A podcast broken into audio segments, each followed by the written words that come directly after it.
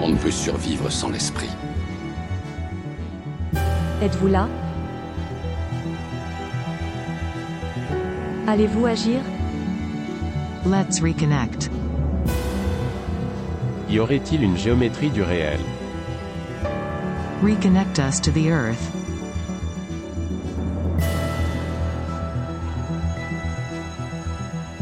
Bienvenue dans Géométrie du réel, le podcast produit par le studio des éditions L'Alchimiste.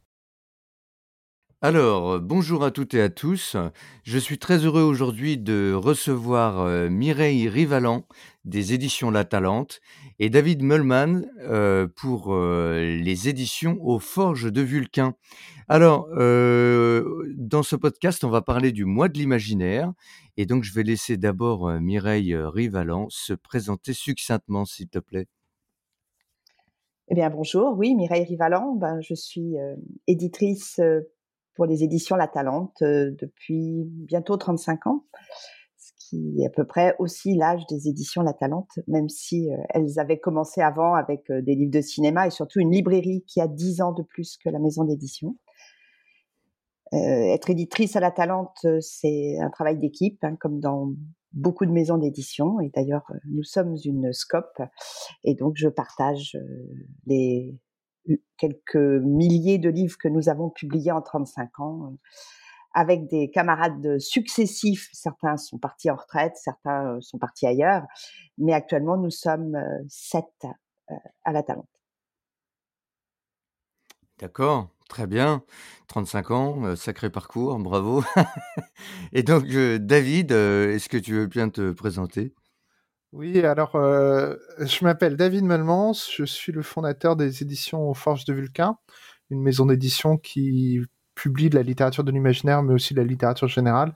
C'est une maison d'édition qui a 11 ans et euh, donc je c'est une petite maison d'édition euh, puisque euh, je suis le seul permanent de la maison, parce que souvent on crée des équipes autour de certains titres, mais on n'a pas d'équipe permanente, euh, qui c'est lié en grande partie à notre taille actuelle.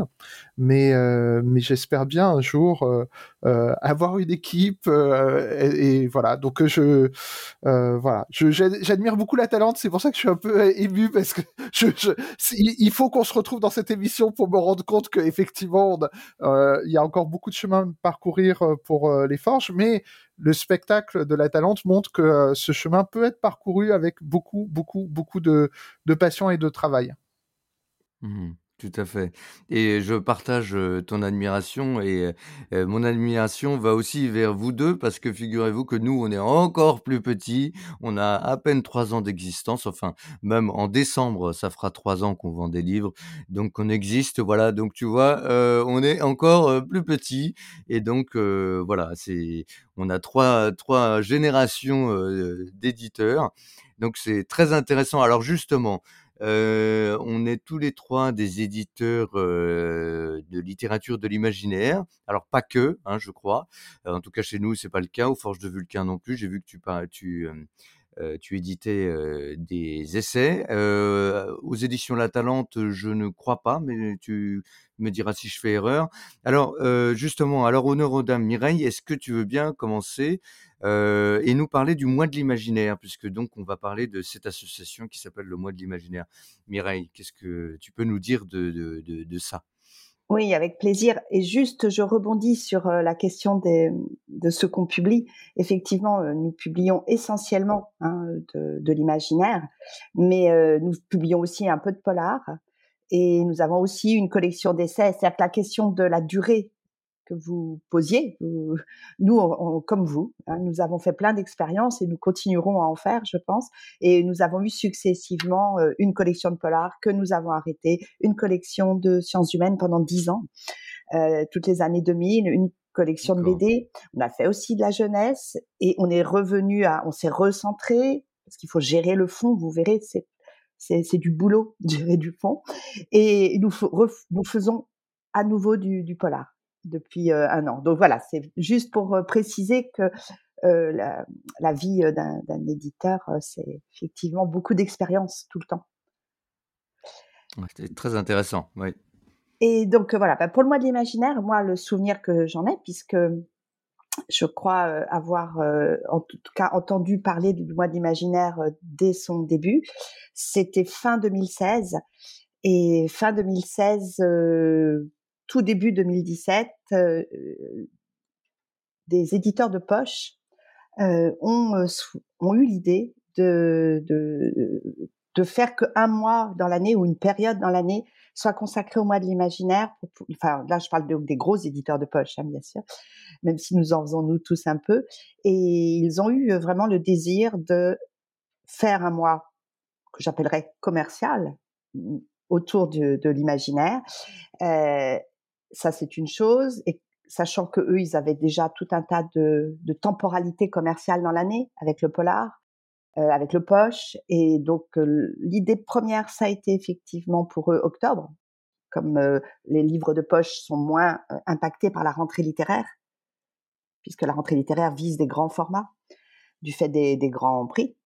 et donc, du coup, c'est ça leur a semblé le mois idéal. Donc ça, c'est une chose qui n'a finalement, ça, a fait l'objet de discussions, mais ça n'a jamais été finalement négociable. Enfin, on n'était pas forcément tous d'accord que c'était le meilleur mois pour tout le monde, mais ceux qui en étaient à l'initiative avaient leur raison. Et ils ont aussi souhaité d'emblée faire que ce soit partagé, que cette idée qu'ils avaient eux, qui les concernait très très directement, euh, soit par contre partagée avec les éditeurs euh, indépendants ou de grand format, l'ensemble des éditeurs présents à ce moment-là euh, de l'imaginaire. Donc effectivement, moi étant diffusé par le CDE, donc en compagnie à l'époque de Pascal Godbillon, de Mathias Echnet pour La Volte, de Marion Mazoric pour Le Diable Vauvert et d'Olivier Gérard pour le, pour, le Bélial. Je me rappelle vraiment de, de, ces moments de discussion en janvier 2017 et on s'est retrouvé aussi avec les gens de Mnemos très rapidement euh, avec les moutons électriques. Enfin, et petit à petit, euh, Brajlon euh, a rejoint euh, on va dire aussi le groupe des indépendants, même s'ils faisaient en fait partie quand même des, ils étaient au milieu quoi, finalement. Donc finalement, ce rassemblement, voilà, est, très très rapide et il n'a cessé depuis d'augmenter, mais s'il a fallu d'abord lancer un premier mois de l'imaginaire. mais globalement, effectivement, c'est une sorte de convergence d'intérêts. Dans ces cas-là, des, intérêts, des intérêts, je dirais, on pourrait être défendu un peu différemment, mais il y avait vraiment une, non pas une convergence des luttes, mais, mais pas loin, puisque tout le monde avait aussi quand même le sentiment de devoir lutter euh, pour, euh, pour euh, redorer un blason ou pour faire exister et pour donner en fait des moyens à des libraires aussi de, s'emparer de cette publicité. Mmh. D'accord et donc heu, tu veux dire que l'idée était vraiment de mettre en avant la littérature de l'imaginaire par rapport à la littérature blanche, par rapport à tout le reste de la littérature finalement? C'est un peu l'idée? Ah oui, je pense que c'était enfin, de toute façon, c'est le la question de savoir s'il y a des gens qui qui aiment, heu, la science-fiction, le fantastique et la fantasy, ça, il y a pas de souci et s'il y en a qui en écrivent, pareil. Enfin, on est tous on sait à quel point c'est une c'est la littérature populaire euh, d'aujourd'hui. Euh, et je mets dans littérature populaire tout son sens avec toute sa noblesse, hein, euh, bien sûr. Donc du coup, oui, la question c'est que à quel moment le, le, le, lecteur trouve tout ce qu'il a accès à tout ce qui est publié et à quel moment les libraires pensent que c'est une, littérature majeure tant sur le plan commercial que sur le plan littéraire. C'est, vraiment, c'est, ça l'enjeu. Enfin, c'est l'enjeu tout le temps quand on est, quand on est émergent, puisque à l'échelle de l'histoire de la littérature, nous sommes dans une littérature qui a ses racines. On peut aller les chercher très loin, les racines. Il y en a tout le temps. Donc, euh, c'est pas le, le, passé nous fait, mais, mais par contre, c'est une littérature extrêmement inscrite dans une culture, la culture pop de, de ce, de, du siècle qui se fait.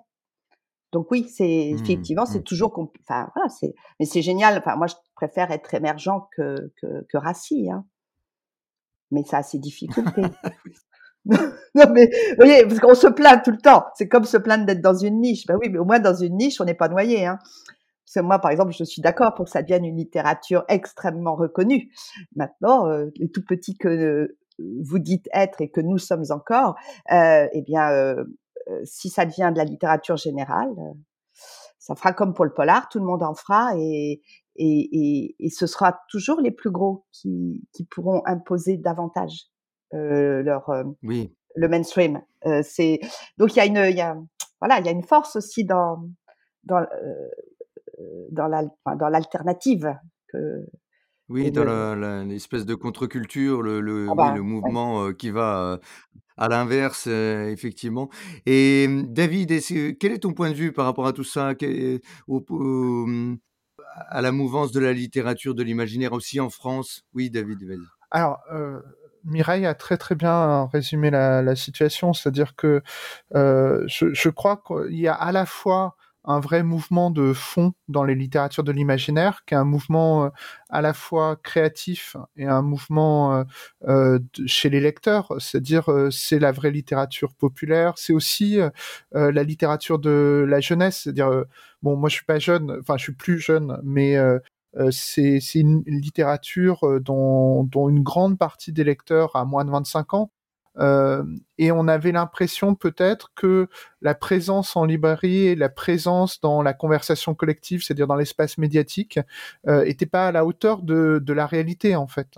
Donc c'était aussi un moyen, mais Mireille l'a très bien dit, euh, de donner euh, des éléments aux libraires, mais aussi à, à la presse, euh, aussi aux blogueurs, pour faire voir ce qui se faisait. et lui donner un peu plus d'éclat, c'est-à-dire sortir un peu parfois de cette impression que peuvent avoir certains lecteurs lectrices euh, que euh, si quelque chose euh, marche très très bien et partout, c'est que d'une certaine façon c'est c'est quelque chose de très bien et que si un texte est confidentiel, c'est qu'il a un problème ou des défauts. Euh, alors qu'en mmh. fait, parfois, ça n'a, mmh. les, la relative confidentialité de certains textes n'est pas du tout liée à leur qualité intellectuelle euh, ou à leur difficulté. C'est euh, lié à l'organisation collective de l'économie du livre, de l'économie de la communication, de l'économie de la librairie. Et l'idée, c'était de euh, d'améliorer euh, d'améliorer ces éléments, sachant que ce qu'on a fait, c'est que on, il y a cinq ans, quand euh, le mois de l'imaginaire a commencé, on sentait une vague, mais euh, elle était, c'était vraiment un acte de foi de la part euh, de gens comme bah, les éditeurs de poche. Alors pour eux, il y avait un intérêt commercial, mais ça reste quand même un acte de foi de se dire le public est là, on va. Et, et, je pense que c'était pour chez certains une sorte de lecture de la sociologie de la lecture qui était euh, très juste. C'était de dire que il y a beaucoup de gens qui sont venus à l'imaginaire dans les années 90 quand ils étaient enfants en lisant par exemple Harry Potter. Alors c'est pas mon cas parce que je suis plus âgé. Je suis d'une génération qui a commencé par l'imaginaire, mais par le jeu de rôle, le livre dont vous êtes le héros, les jeux vidéo. Et après, j'ai évolué vers d'autres types de littérature, vers euh, la littérature de l'imaginaire, mais au sens littéraire tous ceux qui avaient découvert Harry Potter dans les années 90, euh, bah en, grandissant, en vieillissant, euh, comme leur goût a été formé par par l'imaginaire initialement, même si leur goût évolue, ils conservent une sorte d'attachement, une sorte d'appétit pour quelque chose qui serait un peu plus ouvert, et donc ils sont pas contre la littérature réaliste, mais ils ont un appétit pour la littérature de l'imaginaire. Donc il y a cette vague, et je pense qu'elle s'est un peu intensifiée pendant les cinq ans qu'on a fait. Alors c'est pas le mois de l'imaginaire qui a intensifié ça. Je pense que le de l'imaginaire accompagne ce, ce mouvement sociologique de fond euh, qui prend toutes sortes de formes. De, euh, par exemple, il y a un intérêt depuis quelques années sur euh, comment on fait de la politique à travers l'imaginaire. Mais il y a, y a clairement un très grand retour de, de l'imaginaire. Et, voilà. Et les considérations commerciales sont jamais complètement euh, dissociées des considérations euh, esthétiques. C'est-à-dire que euh, les les auteurs, les jeunes auteurs, les jeunes autrices, avant tout, c'est des lecteurs et des lectrices.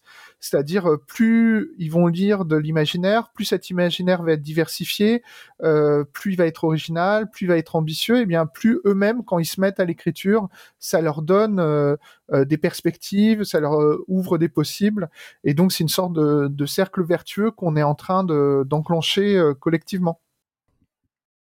Effectivement, moi, je, rebondissais juste sur ce qu'avait dit David à propos de, la sociologie euh, du, du, lectorat et, de, et, des mouvements d'imaginaire que nous avions en tant qu'éditeurs de l'imaginaire cette chance inouïe euh, d'être, euh, d'avoir pour lecteurs, de proposer des livres à des lecteurs qui sont des lecteurs volontaires, des lecteurs jeunes volontaires, puisque David disait qu'effectivement euh, c'était la littérature par laquelle les jeunes rentrait dans l'acte de lecture. Et c'est complètement enfin moi je suis toujours euh, à la fois très fière et très motivée par le fait que euh, nous les, nous, publions des choses que des jeunes de 15-20 ans s'achètent pour lire.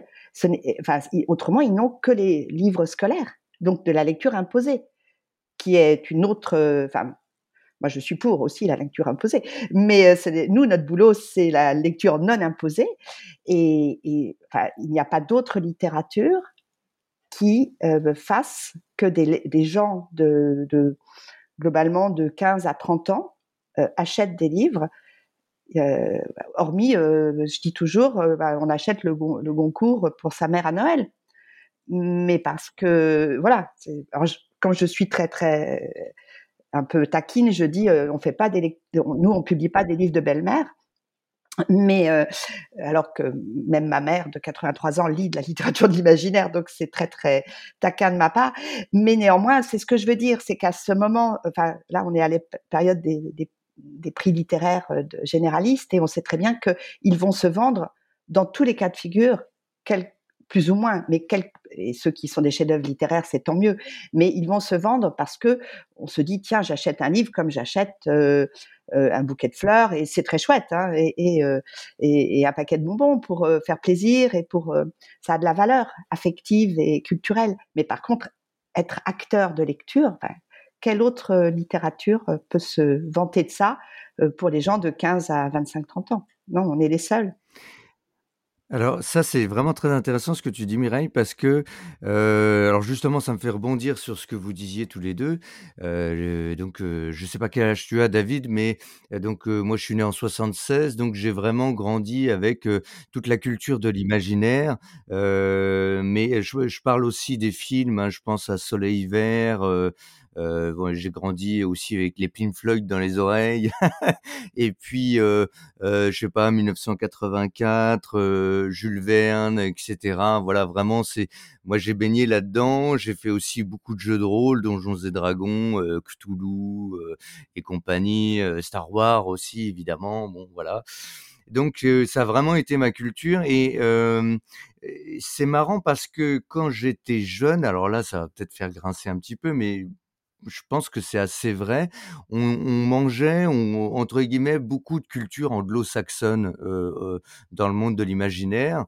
Et c'est que, en tout cas dans, mon, dans ma perception, euh, fin 90, que vraiment la culture de l'imaginaire française a pris une place vraiment plus importante je pense, dans les librairies, auprès des gens, des jeunes lecteurs, etc. Donc un peu plus tardivement. Alors peut-être que justement, tu parlais de Harry Potter, qui est encore anglo-saxon, a joué dans la démocratisation et l'ouverture peut-être aussi de ce qu'on a appelé plus tard les jeunes adultes.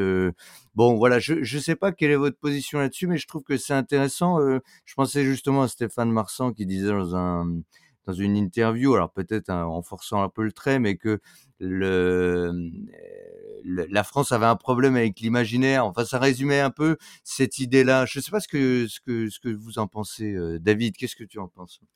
Euh, alors, c'est difficile de te répondre. Alors, on est de la même génération. Hein. Moi, je suis né en 78, donc euh, on, a, on est passé par des expériences qui sont euh, analogues. Euh, il y a deux volets dans ta réponse. Alors, d'une part, je pense qu'il faut pas euh, diminuer euh, la part euh, francophone dans les littératures de l'imaginaire, parce que par exemple, tu as mentionné Jules Verne, et pour beaucoup, si on réécrit l'histoire de l'imaginaire, elle commence au 19e siècle par Marie Shelley, Jules Verne, H.G. Wells. Alors effectivement, deux auteurs britanniques avec un auteur français au milieu, mais l'importance de Verne, et surtout les traductions de Verne, c'est-à-dire qu'on oublie que des auteurs comme Alexandre Dumas, Verne ou même Pierre Boulle sont des auteurs qui sont parmi les plus lus dans le monde, les plus traduits dans, dans le monde. Euh, donc euh, il y a une importance. Et puis alors là où je suis pas le, le, la bonne personne pour répondre précisément, mais je suis la bonne personne pour regarder de l'extérieur le phénomène, c'est qu'effectivement moi, si je regarde ma propre pratique de lecture et mon, ma propre entrée dans la culture de l'imaginaire, c'est d'abord par des choses anglo-saxonnes, donc le, les jeux de rôle qui étaient américains, euh, les livres dont vous êtes le héros qui étaient britanniques, euh, les jeux vidéo qui étaient britanniques et allemands, certains jeux de rôle qui étaient allemands. Donc j'y suis. Euh, Bilbo, c'est britannique. Enfin euh, voilà. Après, euh, par exemple, je pense à quelqu'un comme euh, le, romancier écrivain Thomas Thomas Géa, Xavier Delot, qui lui, dès les années 90, était, il est de notre génération aussi, était un très grand lecteur de classiques francophones et qui lui m'a montré que il y a une, forte pratique ancienne de la littérature euh, de l'imaginaire francophone. Euh, moi, je me documente petit à petit sur les collections d'imaginaire euh, de la, du début des années 50, ce type de choses. Donc, ça existait. Alors, peut-être que il n'y avait pas énormément de textes qui avaient pu exploser commercialement comme mais il y a quand même quelque chose qui s'appelle La planète des singes, qui, qui est un grand texte d'imaginaire. Donc il y, en a, il y a Barjavel, voilà. Mais est-ce que c'est vrai qu'il y a, y a eu une euh, euh, y a une hégémonie culturelle américaine qui a plus ou moins existé euh, à partir des années 60, qui fait que la présence des auteurs américains, notamment dans la science-fiction, était très très forte. Et après, il y a eu une vague fantasy américaine qui était très très forte. Donc c'est vrai que c'est très fort. Après, est-ce que et même encore aujourd'hui, en toute sincérité, alors Mireille me corrigera peut-être, mais quand on regarde euh, les ventes les plus fortes en imaginaire, euh, effectivement, il y a Alain Damasio avec Les Furtifs qui a atteint des chiffres très très importants en France, euh, voilà. Mais derrière Alain Damasio, chez les francophones, on, descend très très bas. Euh, le, les deuxièmes francophones sont très très bas par rapport à Alain Damasio et entre les deux, on a tous les volumes du Trône de Fer, on a Le Sorceleur et par contre, il y a quelque chose qui est intéressant, c'est que parfois, et c'est aussi dans le cadre du mois de l'imaginaire une réflexion, c'est que parfois tout ce qui est littérature euh, jeune adulte, alors on va dire young adult parce que c'est vraiment un rayon, euh, n'est pas classé en imaginaire, sauf qu'en fait, on va avoir des textes comme euh, La passe miroir ou Les chevaliers d'Antares, qui sont des textes d'imaginaire, mais comme ils sont euh, destinés aux young adult, on les classe pas en young adult, mais en fait, ce sont eux les textes d'imaginaire francophone qui se vendent le plus. Euh, c'est-à-dire ils se vendent, euh, enfin il y a Damasio, il y a tout un segment jeune adulte francophone, et après on, arrive sur des auteurs francophones contemporains. Est-ce que les francophones contemporains ont sont plus ou moins visibles que les francophones contemporains il y a 20-30 ans, euh, je ne sais pas. J'ai aucun moyen de. Enfin, si, je pourrais aller chercher l'information, euh, voilà, mais c'est pas vraiment ma, ma spécialité. Je ne peux pas le faire en direct euh, comme ça. moi, mon mon impression, là je reviens plutôt sur vraiment le rôle d'éditeur, qui a un rôle de choisir des textes et d'accompagner des auteurs dans l'écriture, dans la construction d'œuvres titre à titre. Euh, il y a quand même une grande réflexion chez certains écrivains pour essayer de se démarquer de certains codes parce que ça présente pas d'intérêt de courir derrière les codes américains, ça présente pas d'intérêt de courir derrière les codes euh, britanniques plus rarement, euh, et donc essayer d'inventer, euh, par exemple, d'une certaine façon, Jean-Philippe Javorski, c'est de l'imaginaire qui a une vraie touche euh, qui est à la fois dans son objet de référence, qui est le monde celtique, mais aussi dans sa manière d'écrire, qui est très goulayante et quand même assez loin de ce que font les Américains. Euh, mais on peut penser aussi, alors c'est pas tout à fait la même chose, mais euh, le, le, travail que fait la Talente, mais ça c'est Mireille qui en parlera, pour aller chercher des auteurs d'imaginaire hors du domaine anglo-saxon. Donc par exemple d'aller chercher dans la littérature russe, voilà. Et donc parfois pour amener du neuf, il faut effectivement sortir euh, des codes, euh, euh, des codes américains et voilà. Alors les codes américains qui sont renforcés parce que les autres industries culturelles américaines viennent au relais en termes de diffusion du, roman. C'est-à-dire, il y a les adaptations cinéma, il y a les adaptations jeux vidéo, qui, qui, en série télé, qui, qui donnent une puissance de communication qui est difficile à égaler parfois. Tout à fait, c'est très intéressant. Mireille, qu'est-ce que tu en penses de, cet aspect-là? Ben, bon, l'analyse de, David est, tout à fait juste. Effectivement, bon, moi, je vais juste remonter parce que moi, je suis née en 60, donc effectivement, du coup, j'ai j'ai commencé à travailler euh, dans, ce milieu un peu plus tôt que vous.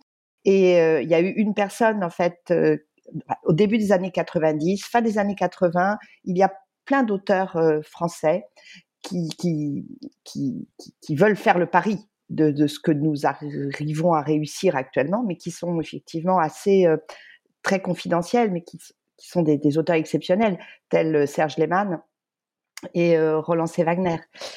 Euh, et c'est des gens qui ont à la fois qui ont très vite toute la reconnaissance de tout le milieu et qui vont chercher effectivement d'emblée euh, à, à la fois à ne pas nier euh, cette littérature comme une littérature euh, active et nécessaire. C'est pas du tout une littérature de passage pour eux. C'est celle qui va leur permettre d'exprimer littérairement et intellectuellement toute leur culture.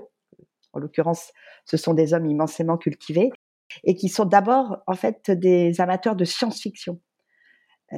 Peut-être que ça, c'est ce qui réduit un peu le, le champ public dans ces années-là, parce que quand effectivement euh, les, et on, doit ça à Brajlon, hein, quand la fantaisie, euh, quand la fantaisie devient plus plus reconnue euh, et que des auteurs effectivement qui sont passés comme vous, hein, ils ont dans vos âges, qui sont passés par le jeu de rôle, qui, ont été des bandes d'amis, hein, qui ont fait du jeu de rôle et qui étaient des gens qui voulaient écrire.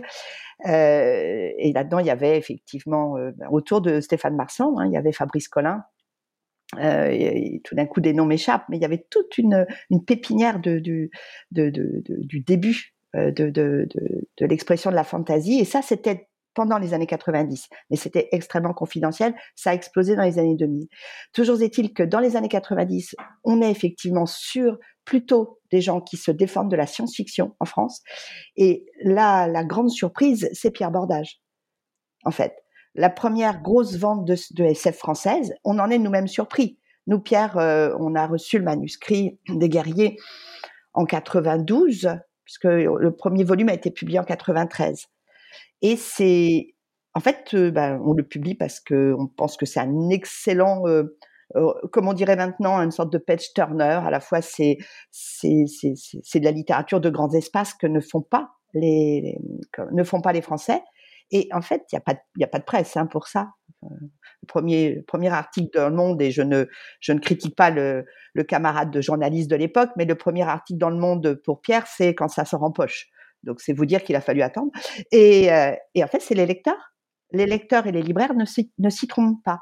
C'est-à-dire que Pierre Bordage, euh, c'est effectivement des milliers d'exemplaires qui se vendent euh, d'emblée. Donc effectivement, c'est la, et après, pour qu'il y ait l'équivalent, il a fallu attendre Damasio à une période où euh, les réseaux sociaux, où euh, les moyens de communication permettent aussi d'aller euh, plus loin, je pense. Hein. Mais Pierre reste encore, euh, j'irais, une figure tutélaire du premier succès français.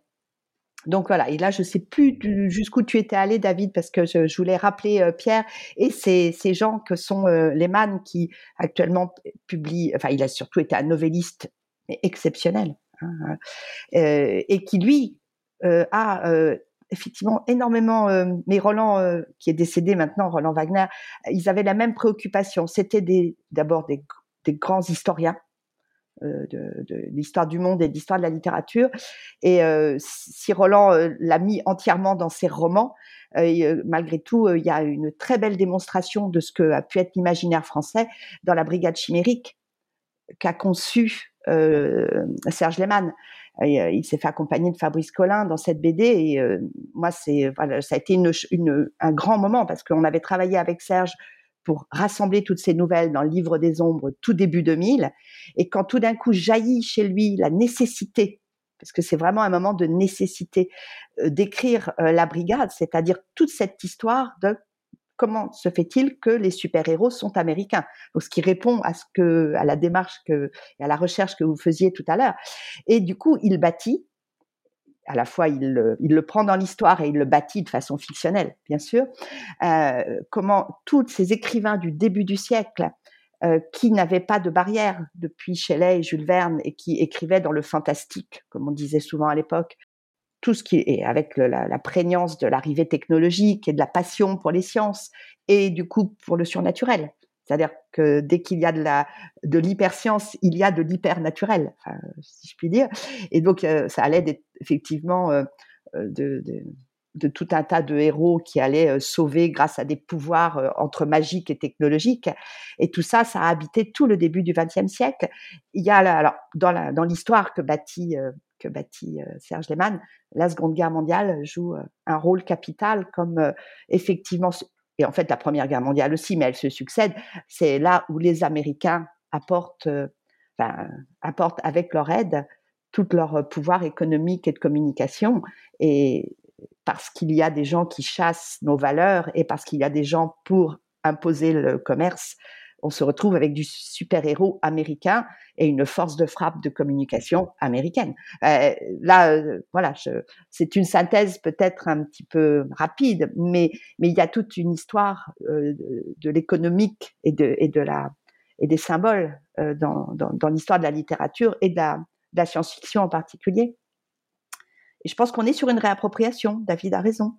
Et vous avez raison de dire que vos générations, euh, d'abord, vous allez chercher des auteurs français pour beaucoup. Et je crois que vous avez vraiment raison. Et nous, on, euh, sans doute pas beaucoup de manuscrits suffisamment intéressants qui nous parvenaient dans les années 90. Donc, on est allé chercher en Europe c'était notre pas de côté. C'est-à-dire qu'on avait la chance d'avoir, nous, une équipe et des gens autour de nous qui lisaient plein de langues. C'est encore euh, en grande partie le cas à la Talente. Et du coup, euh, on a été chercher du côté euh, de l'Espagne. On a même fait une tentative du côté de l'Italie. En Espagne, c'est Javier Negrete, qui a une fantaisie assez extraordinaire avec les chroniques de Tramoré c'est un prof de grec, hein, donc voilà. vous avez des, des, des armées, des, des gens qui pensent méditerranéens, qui pensent euh, grec, Enfin, vous voyez, c'est euh, ça, c'est très important. L'Allemagne, Andrea Sechbar, c'est aussi les années 90, hein, euh, parce que l'Allemagne est une grosse lectrice de science-fiction. Et puis ensuite, je prends les plus importants, mais effectivement, ça a été Dmitri Glukovsky euh, dans les années 2010. Voilà, donc ça, ça, ça, ça nous a paru tout le temps capital aussi de faire valoir l'Europe. Mais sans doute parce qu'on était, nous, un peu en déficit euh, de, nouveaux textes. Un passé euh, Roland Wagner, Serge Lehmann et Pierre Bordage, qu'on a réunis progressivement à la Talente, euh, on a mis un certain nombre, 10-15 ans, avant de retrouver des manuscrits euh, français qui nous semblait avoir une portée commerciale et, littéraire qui pouvait se rejoindre. Ça a été, je pense, un des plus, ça a été sans doute dans les années 2010 Régis Godin qui nous a le plus euh, euh, permis aussi, de, et pour lui, de, rencontrer un public, mais avec pas du tout de reconnaissance de presse ou de choses comme ça. Hein. On est vraiment dans les libraires et les lecteurs dans ces cas-là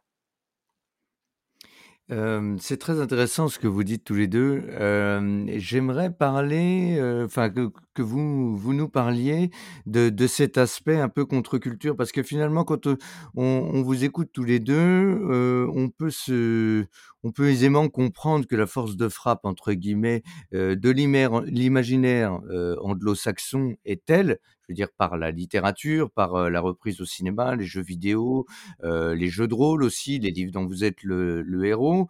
La, force de frappe de l'imaginaire anglo-saxon est telle que il a fallu un certain temps pour que l'imaginaire français qui était déjà là se fasse une place hein, par rapport à tout ça. Donc une place commerciale et puis une place aussi donc auprès des lecteurs, puisque forcément, je veux dire, à un moment donné, si personne n'en parle, c'est compliqué d'avoir accès au livre ou même de savoir qu'il existe. Euh, je veux dire, moi-même de mon propre parcours, c'est que assez tardivement que je me suis dit bon bah attends, les Français où est-ce qu'ils sont? Et que là j'ai pu commencer à lire justement des livres que de la Talente, des livres de Brajlon, etc., etc. donc en français ou même européen.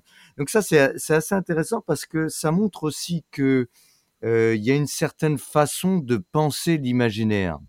Donc là, j'aimerais bien votre avis à, vous deux. je sais que donc aux éditions L'Alchimiste, nous on publie exclusivement des auteurs français, enfin français francophones, pardon, des Belges et des Suisses aussi, et des Français donc forcément. mais on aime bien aussi réfléchir sur la réalité, réfléchir sur la façon dont l'imaginaire peut être formaté et dont on peut essayer de pousser les portes. Hein. Je veux dire, il y a, le collectif Zanzibar, hein, si je me trompe pas, qui réfléchit à cette question de désenclaver l'imaginaire.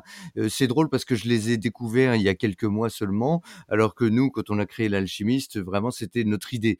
Hein, l'imaginaire comme questionnement du réel, on veut, on voudrait bien créer des chemins narratifs nouveaux. Voilà. Donc tout ça se rejoint, c'est-à-dire la façon dont l'auteur crée son imaginaire pour imaginer d'autres choses, d'autres chemins narratifs, d'autres possibilités de créer et de, de penser le monde pour agir de manière différente ensuite. Hein. Donc voilà, j'aimerais que bah, David, par exemple, tu puisses réagir là-dessus. Euh, c'est un petit peu large comme question, mais bon, voilà, euh, tu, tu, peux aller gaiement là-dedans, euh, voilà. non, mais ça, on a, disons que ça rejoint un petit peu la, peut-être, peut-être la réflexion euh, que mentionnait Mireille sur la chance qu'on a euh, d'avoir des lecteurs et des lectrices qui sont passionnés, qui sont jeunes, qui viennent spontanément vers nous, alors que euh, c'est souvent eux le, moteur de, la lecture, c'est pas de la lecture imposée. Et peut-être que ce qui peut les fasciner dans ou les passionner dans les littératures de l'imaginaire, c'est que parfois c'est des littératures du possible, euh, c'est-à-dire que la littérature euh, du réel est parfois une, une euh, littérature de l'impossible au sens cruel de, du réel, c'est-à-dire de dire euh, on va vous décrire le réel, le réel est comme ça, et tout le travail moral d'un individu, c'est d'accepter le réel et de pas se rebeller contre lui. Et c'est vrai qu'il y a toujours eu une tendance dans les littératures de l'imaginaire de euh, se rebeller contre le réel et de dire euh, l'être humain peut faire plus, peut aller ailleurs. Alors après, les littératures, je pense que ça serait un peu, ça serait caricatural de dire du côté de l'imaginaire il y a le possible, du côté de la littérature réaliste il y a la soumission au réel, parce qu'en fait dans les deux cas, on trouve toujours euh, cette tendance, cette tension entre euh, le divertissement et l'engagement. Et il y a des très très grands, les grands romans, c'est des romans qui sont à la fois des romans de divertissement et d'engagement.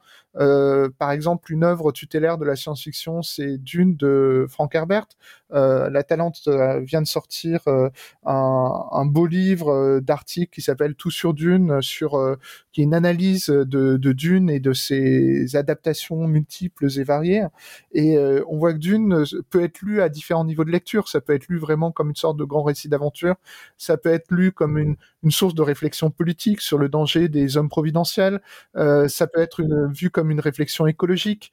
Voilà. Donc il y a à mon avis, c'est pas neuf en fait. C'est-à-dire que ce qui est peut-être assez fort ces jours-ci, mais c'est peut-être, euh, on est peut-être un peu victime d'une illusion de perspective parce que euh, l'histoire de la littérature efface des œuvres. Et donc, quand par exemple les gens disent ah là là, il y a 40 ans les livres étaient mieux, bah, les gens oublient que non, il y a 40 ans, euh, ce qui se vendait le plus, euh, enfin il y a 35 ans, c'était euh, Paul Lousulitzer qui a complètement disparu maintenant des, des librairies. Donc, il faut pas qu'on reconstruise le passé de la littérature, mais par exemple en regardant le présent, on a beaucoup euh, moi, je vois ça dans les manuscrits d'auteurs et d'autrices qui arrivent avec euh, des idées politiques assez fortes. Et euh, d'un côté, j'ai vaguement les mêmes idées qu'eux, mais ce qui me peut me gêner parfois, c'est que d'une part, je pense que les gens ont parfois moins de culture politique aujourd'hui, euh, donc euh, c'est toujours euh, un peu, un peu triste les gens qui ont jamais lu Marx et qui réinventent l'eau tiède. mais bon, après, on peut être très heureux sans avoir lu Marx, et, et, on peut lire Marx sans être marxiste aussi, mais voilà. Et aussi parfois, il y a une dissociation entre les idées qu'on veut faire passer et les qualités d'écriture, c'est-à-dire que pour, pour il y a une éditrice, alors plutôt de littérature générale, même si elle a déjà fait des textes en imaginaire, qui s'appelle Emmanuel Colas. Emmanuel Colas, elle dit, euh, ce qu'elle fait, c'est euh, de la politique par la littérature, mais il faut que ça reste de la littérature. Et donc, je pense que d'un point de vue esthétique, c'est un peu le défi ces jours-ci de, euh, si on veut réussir à, alors j'aime pas le terme utilisé, mais vraiment s'appuyer sur la littérature pour dire quelque chose. Il faut le faire en restant dans la littérature parce que euh, ça marque beaucoup plus. C'est-à-dire que Ursula K. Le Guin, ses romans, c'est des romans qui ont toujours un propos, mais en fait, le propos, euh, le, c'est pas de la littérature à message non plus. Ou euh, par exemple, Mireille parlait de, de, Wagner. Moi, je me souviens de Rêve de gloire, qui en fait, en creux, alors c'est un, roman qui a plein, plein de qualités et d'aspects, mais en creux, quelque chose qui est très frappant, c'est que ça dit beaucoup sur les rapports entre la France et l'Algérie. Euh, c'est, je trouve ça extrêmement éloquent. Ça m'a ouvert moi un monde complètement différent, plus qu'un article dans le journal Le Monde. C'est très bien de dire le journal Le Monde, mais la, la, la fiction conserve une puissance que n'a pas toujours le euh, la non-fiction ou euh, parfois la littérature du réel. Donc je dirais que c'est le petit défi esthétique ces jours-ci, c'est que on attire euh, des lecteurs et des auteurs plus jeunes parce que ils ont besoin d'espoir, de construire, de se projeter. mais il faut aussi garder à l'esprit que le but, c'est euh, de faire de, la littérature et pas euh, de, faire quelque chose qui fonctionne pas. Parce que ça sert à rien, en fait, d'avoir des super idées si on les met dans des romans et on massacre la littérature en faisant ces romans. Donc, il y a, tout. Mais c'est toujours ça, la littérature, c'est-à-dire des grandes tendances. Et puis, il y a toujours quelques œuvres exceptionnelles qui se faufilent et qui arrivent à synthétiser tout ça. Mmh, tout à fait. D'ailleurs, j'en profite au passage pour dire que on a fait un podcast avec Lloyd Cherry sur Dune, hein. donc dans la saison 1, donc nos auditeurs peuvent le découvrir. Et puis pour rebondir sur ce que tu disais, David, je suis complètement d'accord que c'est très très compliqué.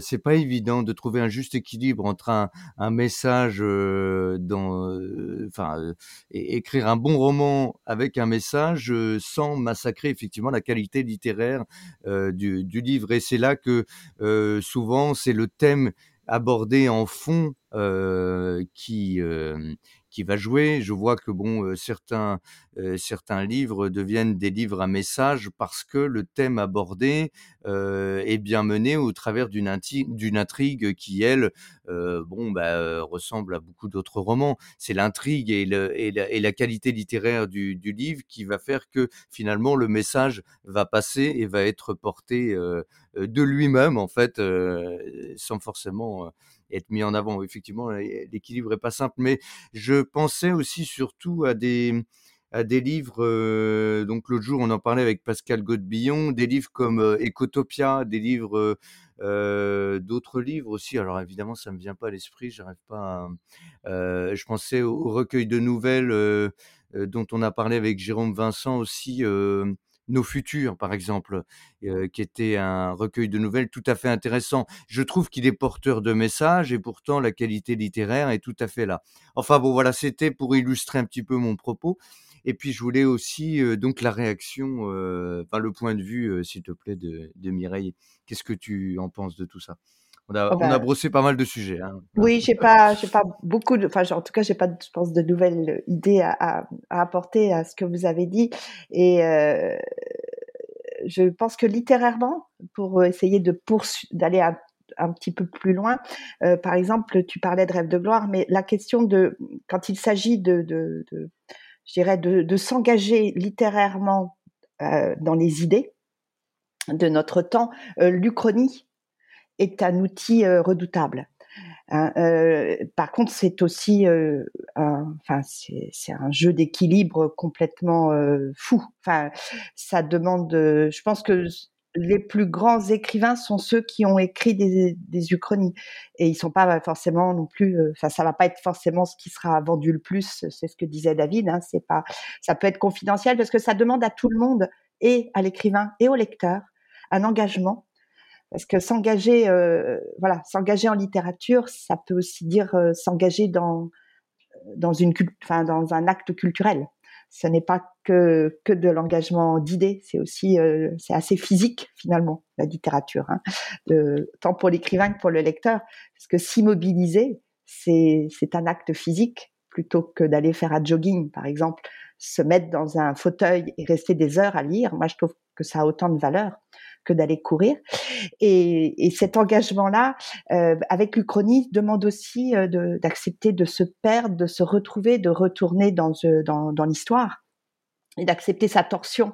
Et c'est là que ça, re, ça re, rebondit la question des possibles, puisque ce sont d'autres chemins possibles, l'Uchronie.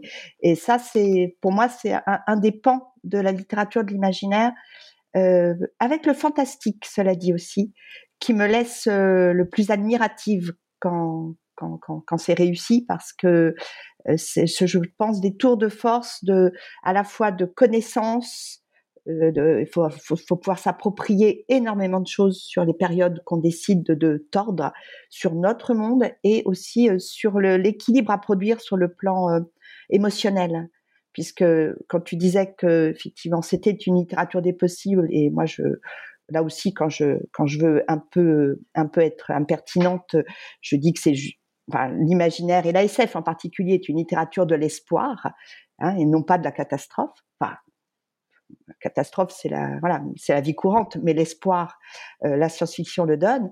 Et euh, je pense qu'effectivement, euh, c'est ces effets de vertige que procure cette littérature qui sont aussi ce qui fait qu'on aime la lire. Bon, il y a le possible, ça c'est un peu le but, hein, et c'est quand je dis l'espoir, c'est pareil, c'est voilà. On, quand on me répond, bah oui, mais en fait, il y a tout un tas de récits où il n'y a plus qu'une personne. Je dis, oui, mais enfin, en fait, il y a une personne. ça, c'est l'espoir. Il n'y a pas de. En fait, c'est pas la rareté qui fait la qui fait l'échec. Hein, s'il reste quelques humains pour en parler, c'est que c'est une littérature de l'espoir. Par contre, euh, effectivement, cette histoire de vertige, c'est ça qui fait l'appétit, je pense. L'appétit pour ce type de littérature. C'est que effectivement, elles nous mettent euh, intellectuellement, littérairement, dans des et l'Uchronie est, extraordinaire de ce point de vue-là, dans des situations où ça, où on est comme, en fait, c'est comme la marche. Hein. c'est un jeu sur le déséquilibre et l'équilibre. L'écriture en général, mais l'imaginaire en particulier. David, tu voulais réagir? Oui, oui, c'était pour euh, toujours aller dans le sens de Mireille. Tout à l'heure, euh, je, repensais en écoutant Mireille au livre qui m'a vraiment euh, fait, qui a fait naître en moi le, désir d'être éditeur, euh, parce qu'avant j'étais déjà lecteur de l'imaginaire et entre guillemets, euh, enfin admirateur de, toutes les industries culturelles qui avaient recours à l'imaginaire. Mais euh, c'est un livre de Fabrice Collin qui était Les vestiges d'Arcadia, euh, qui est un livre de la fin des années 90. C'est cette génération dont parlait euh, euh, Mireille, qui était chez Mnemos, première génération dans les années 90, des gens qui sortaient du jeu de rôle, de, qui avaient tous contribué, enfin beaucoup à Cassius Belli, le magazine de jeux de rôle. Il y avait Sabrina Calvo, Mathieu Gabory et Fabrice Collin. Et dans Arcadia, euh, en fait, on se trouve en période dans la période victorienne, mais c'est un univers miroir où euh, les poètes de notre temps sont les hommes politiques de leur monde et inversement. Et, on se retrouve avec euh, Tennyson, William Morris qui deviennent des ministres en fait. Et, c'est vrai que l'Uchronie, c'est quelque chose qui est vertigineux parce que c'est ce qui nous tend le, un, un, miroir très très un miroir remarquable et je pense que ce qui était réussi dans ce texte, c'était que c'était à la fois très lettré, euh, mais très divertissant, euh, c'était intelligent, il y avait cet effet de miroir. Et pour moi, c'était un texte francophone et c'était en rupture avec euh, ce que j'avais pu lire en imaginaire. Alors, Mireille parlait de Pierre Bordage, mais moi, malheureusement, Pierre Bordage, je l'ai lu des années après. voilà, alors c'était une fantastique lecture, mais c'est arrivé après avoir lu Fabrice Collin par les concours de circonstances. Parfois, on lit des auteurs plus importants ou pas plus importants, mais important dans la dans une littérature dans, dans le désordre en fait. Et donc, mais effectivement, le euh, l'Uchronie comme euh, littérature euh, d'espoir et comme oui, bah, c'était juste parce que je, je pense que Arcadia n'est pas un roman qui est reconnu à, sa place. En tout cas, c'est une place importante pour moi. Mireille oui, bah oui, je pense qu'effectivement, Fabrice Collin est, un, est, un, grand, grand écrivain. Et euh, je, je pensais aussi au, fait que finalement, dans ce que nous disons là, euh, pour définir l'intérêt et la place majeure des littératures d'imaginaire, c'est que ce sont des littératures de l'altérité. Et ça, ça me paraît, c'est ce qui les différencie aussi grandement d'une grande partie de la littérature dite blanche, qui ne l'est pas tout le temps, mais qui est assez souvent très nombriliste. Et euh, voilà, euh, on, ne, pour faire une blague, mais on ne dans la littérature d'imaginaire et dans le polar non plus d'ailleurs, on ne déplace pas euh, les gens pour un adultère dans le 15e. C'est-à-dire qu'effectivement, on, donne à voir une société soit en évolution, dans la, de toute façon en fantasy comme en science-fiction, mais une, société du futur dans la science-fiction, ou une société en devenir, euh, quand dans la fantasy, même quand il s'agit de, de romans qui pourraient paraître, euh, comment dire, introspectifs, mais ils ne le sont pas en fait, qui sont des, des, des, initiations, des moments de passage. C'est toujours pour un avenir et un avenir au sein de la société. Donc ce sont de toute façon de, de, des romans, euh, c'est une littérature de, de voilà, de, l'inscription sociale, de la des générations, hein, au sens latin du terme, c'est-à-dire on fait les générations, les générations futures. Elles se basent sur ce qu'on connaît. C'est vraiment, c'est pour ça que l'Uchronie, on parlait de l'Uchronie, elle est majeure puisqu'elle parle de l'histoire. Et tout ça, c'est pour bâtir des futurs. David. Et je trouve ça très intéressant ce que tu dis, euh, Mireille. Effectivement, euh, pour moi, et enfin, il semblerait que pour vous aussi, euh, la littérature de l'imaginaire a une forte composante initiatique, en fait. Hein. Quelque part, j'oserais même le mot, attention, spirituel, mais dans le bon sens du terme, c'est-à-dire qui relève des choses de l'esprit, de la connaissance de, de l'esprit, oser s'ouvrir à d'autres possibilités, oser, voilà, l'Uchronie et le vertige de l'Uchronie pour, euh, euh, comme tu disais, euh, avoir un miroir déformant, un miroir qui inverse les choses, qui inverse les valeurs, qui inverse les rôles, de manière à, à pouvoir s'interroger sur son propre rôle. Ça fait toujours, ça nous renvoie toujours à nous-mêmes pour une espèce de, de, croissance intérieure. Je trouve ça très intéressant. Et David, tu voulais réagir. Donc, euh, vas-y, je te laisse la parole. Oui, mais alors, en fait, à chaque fois, je ne fais que, compléter ce que dit Mireille. Alors, ce que dit Mireille est déjà très complet, mais c'est simplement que je, j'essaye de, je, je, le réinterprète avec euh, ma propre expérience de lecteur. C'est que là où c'est vraiment une expérience de la littérité, c'est vrai que comme moi, je publie à la fois la littérature de l'imaginaire et de la littérature générale, euh, je reçois beaucoup de manuscrits de littérature générale et je sens que parfois, ce qui me déplaît dans la littérature générale, pas dans toute la littérature générale, c'est que c'est parfois une littérature euh, de la soumission réelle et c'est aussi parfois une littérature du même. C'est-à-dire que c'est un peu comme le personnage d'Arlequin qui a la possibilité de voyager partout, de voyager sur la Lune, qui revient et qui dit oh bah sur la Lune c'est comme ici. Euh, sous-entendu en fait Arlequin, le grand défaut d'Arlequin c'est où qu'il aille, il est incapable de s'émerveiller euh, euh, et de d'être d'être changé.